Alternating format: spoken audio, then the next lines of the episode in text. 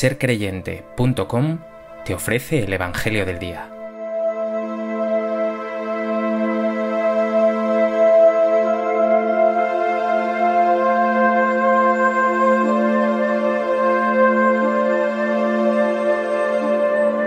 Del Evangelio de Lucas. En aquel tiempo, los discípulos contaron lo que les había pasado por el camino y cómo lo habían reconocido al partir el pan. Estaban hablando de estas cosas cuando Él se presentó en medio de ellos y les dice, paz a vosotros. Pero ellos, aterrorizados y llenos de miedo, creían ver un espíritu. Y Él les dijo, ¿por qué os alarmáis? ¿Por qué surgen dudas en vuestro corazón? Mirad mis manos y mis pies, soy yo en persona. Palpadme y daos cuenta de que un espíritu no tiene carne y huesos como veis que yo tengo. Dicho esto, les mostró las manos y los pies. Pero como no acababan de creer por la alegría y seguían atónitos, les dijo, ¿Tenéis ahí algo de comer? Ellos le ofrecieron un trozo de pez asado. Él lo tomó y comió delante de ellos, y les dijo, Esto es lo que os dije mientras estaba con vosotros, que era necesario que se cumpliera todo lo escrito en la ley de Moisés y en los profetas y salmos acerca de mí. Entonces les abrió el entendimiento para comprender las escrituras, y les dijo, Así está escrito, el Mesías padecerá, resucitará de entre los muertos al tercer día, y en su nombre se proclamará la conversión para el perdón de los pecados a todos los pueblos, comenzando por Jerusalén. Vosotros sois testigos de esto.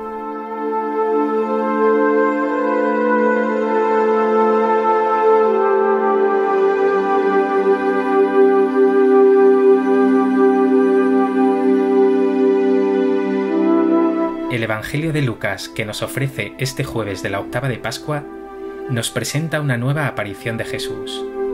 Inmediatamente después de haberse aparecido a los discípulos de Maús, lo hace ahora al grupo de los once y otros tantos discípulos.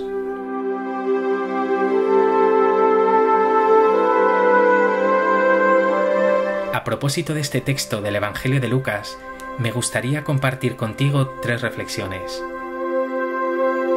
En primer lugar, no conviene olvidar cómo había muerto Jesús, abandonado en el huerto durante su agonía por sus mejores amigos, Pedro, Santiago y Juan, vendido por 30 monedas, el precio de un esclavo, por Judas Iscariote, uno de sus elegidos, negado por Pedro, el líder de los doce, tres veces, y abandonado por todos los suyos, excluyendo a su madre María, a su discípulo amado Juan y a otras pocas mujeres. El abandono de Jesús en su pasión y muerte, en ese momento extremo de prueba, es total.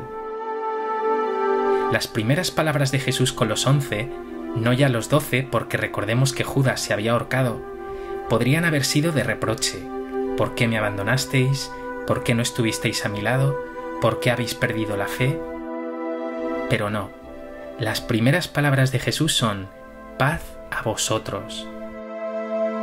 Y además, esa paz no es solo ausencia de conflicto, es ese shalom judío, que es un deseo de bienestar integral. Es paz, sí, pero también equilibrio, justicia, igualdad, alegría. En definitiva, Jesús desea y transmite a sus discípulos lo mejor de lo mejor. Piensa ahora en ti. ¿Tus palabras y tu actitud traen paz? ¿O tus críticas, quejas continuas y otros comentarios generan crispación, malestar y tensión constantes a tu alrededor.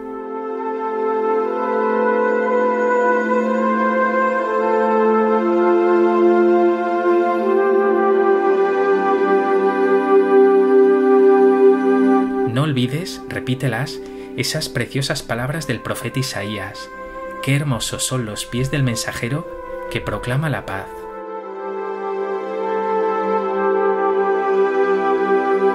En segundo lugar, llama la atención que los discípulos al ver a Jesús estén aterrados, llenos de miedo. Creían ver un fantasma. Pero Jesús es todo lo contrario a un fantasma, que normalmente asociamos a descontrol, pánico u oscuridad. Jesús no es una especie de espíritu que puede invocarse en una sesión, que podría aparecer o no, que podría ser bueno o malo. No, el resucitado es el mismo Jesús, el Maestro, nuestro amigo. Su presencia trae paz, amabilidad, sosiego. Por eso insiste, no os alarméis, no dudéis, soy yo en persona. Es cierto que tras su resurrección Jesús tiene un cuerpo diferente, glorioso. Aparece sorpresivamente, no está limitado al espacio, tampoco al tiempo, pero es el mismo que ha sido crucificado, de ahí la referencia del Evangelio a sus heridas en manos y pies. Sigue siendo una persona real con la que mantener un diálogo, una amistad, un amor compartido. ¿Sientes tú a Jesús como una presencia real en tu vida que trae paz y sosiego? ¿O es una especie de espíritu ambiguo, lejano, que acaba generando más inseguridad que confianza?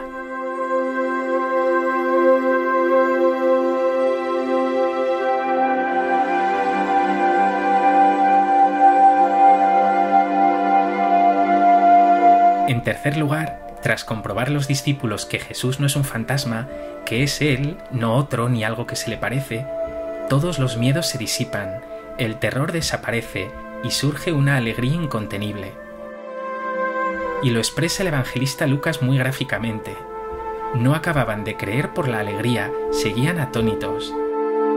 Ese no acababan de creer no quiere decir yo no me lo creo, no, es esa expresión de cuando algo es increíble que uno exclama, estoy que no me lo creo. La alegría que trae la presencia de Jesús en la vida es desbordante. Y es importante recordar esta novedad cristiana, porque los paganos vivían esclavos del culto a los dioses, a esos pequeños espíritus y demonios a los que invocaban, y que acababan trayendo a ellos inseguridad y desasosiego. Podían recibir sus favores o volverse contra ellos, y vivían continuamente en el temor y la inquietud de caerles en desgracia. Pues bien, Cristo resucitado te ha liberado también de ese miedo, de esa inquietud, de ese descontrol. Es Él en persona, tu mejor amigo, quien te escucha siempre, te sostiene siempre, te salva siempre, te ama siempre. Con Él no hay lugar para el temor. Si todo está en sus manos y con su resurrección ya le pertenece todo, el tiempo y la historia, todo va a ir bien todo va a ir bien.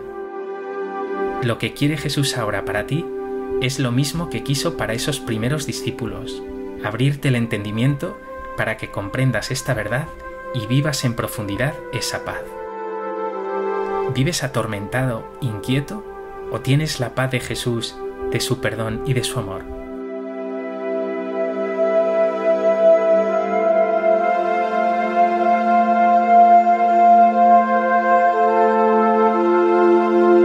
Pues que este Evangelio te lleve a vivir en paz, confiado en Cristo resucitado, y aun en medio de pruebas y sufrimientos, se abra en ti un gran espacio para la alegría y la vida. Y para terminar, comparto contigo unas preciosas palabras de Taylor de Chardin. No te inquietes por las dificultades de la vida, por sus altibajos, por sus decepciones, por su porvenir más o menos sombrío, quiere lo que Dios quiere. Ofrécele en medio de inquietudes y dificultades el sacrificio de tu alma sencilla, que pese a todo, acepta los designios de su providencia. Poco importa que te consideres un frustrado si Dios te considera plenamente realizado, a su gusto. Piérdete confiado ciegamente en ese Dios que te quiere para sí y que llegará hasta ti aunque jamás lo veas. Piensa que estás en sus manos tanto más fuertemente cogido cuanto más decaído y triste te encuentres. Vive feliz, te lo suplico, vive en paz, que nada te altere, que nada sea capaz de quitarte tu paz, ni la fatiga psíquica, ni tus fallos morales. Haz que brote y conserva siempre sobre tu rostro una dulce sonrisa, reflejo de la que el Señor continuamente te dirige, y en el fondo de tu alma coloca, antes que nada, como fuente de energía y criterio de verdad todo aquello que te llene de la paz de Dios. Recuerda, cuanto te deprima e inquiete es falso, te lo aseguro en el nombre de las leyes de la vida y de las promesas de Dios. Por eso, cuando te sientas apesadumbrado, triste, adora y confía.